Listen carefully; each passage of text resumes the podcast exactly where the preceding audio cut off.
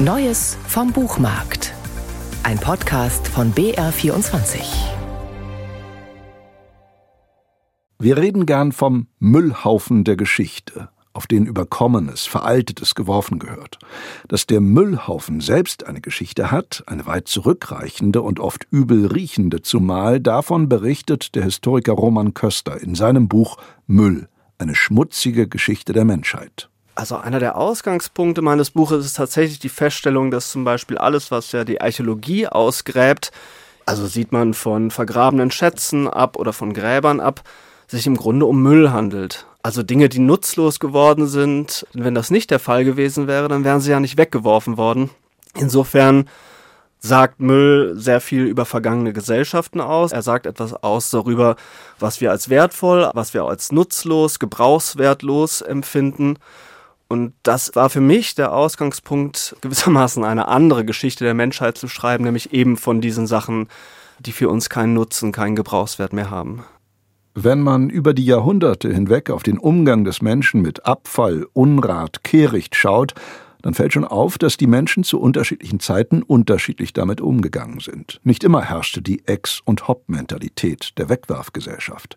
Allerdings warnt Roman Köster davor, die Vergangenheit zu idealisieren und vormoderne Gesellschaften der Antike oder des Mittelalters zu Recyclinggesellschaften avant la lettre zu erklären, die sich durch eine besondere Nachhaltigkeitsethik ausgezeichnet hätten. Die Wiederverwertung von Lumpen zum Beispiel war der nackten Not geschuldet, nicht einer ökologischen Überzeugung. Vormoderne Gesellschaften haben tatsächlich viel weniger weggeworfen. Sie haben auch andere Sachen weggeworfen, andere Formen von Müll produziert.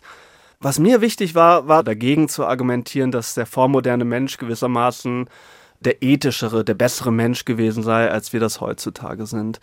Weil die Nachhaltigkeitsethik vormoderner Gesellschaft tatsächlich das Resultat einer umfassenden Knappheit des Lebensvollzugs war, des ständigen Kampfs ums Überleben. Und daraus entwickelt sich mit einer gewissen Notwendigkeit auch eine Sparsamkeitsethik, eine Nachhaltigkeitsethik. Nur ich wäre sehr, sehr vorsichtig, das moralisch zu überhöhen und zu sagen, wir haben ein anderes Verhältnis zur Natur gehabt oder wie auch immer, wovon wir heute wieder was lernen können. Da wäre ich persönlich sehr skeptisch. Ein besonders eindrückliches Beispiel unserer Verschwendung sind die in den Ozeanen kreisenden Müllstrudel, die in Form riesiger Plastikansammlungen mitunter an die Strände gespült werden und entsorgt werden müssen. Roman Köster erzählt in seinem Buch auch die Geschichte einer frühen Beobachtung der Plastikverschmutzung unserer Meere aus dem Jahr 1938 durch zwei Schriftsteller. Genau, das ist eine Szene, die Aldous Huxley beschreibt, wie er mit Thomas Mann am Strand von Los Angeles spazieren ging und dann sehen sie am Strand plötzlich ganz viele weiße Gegenstände, von denen sie erst denken, das wären Raupen oder sowas. Und dann stellen sie fest, es sind Millionen benutzter Kondome.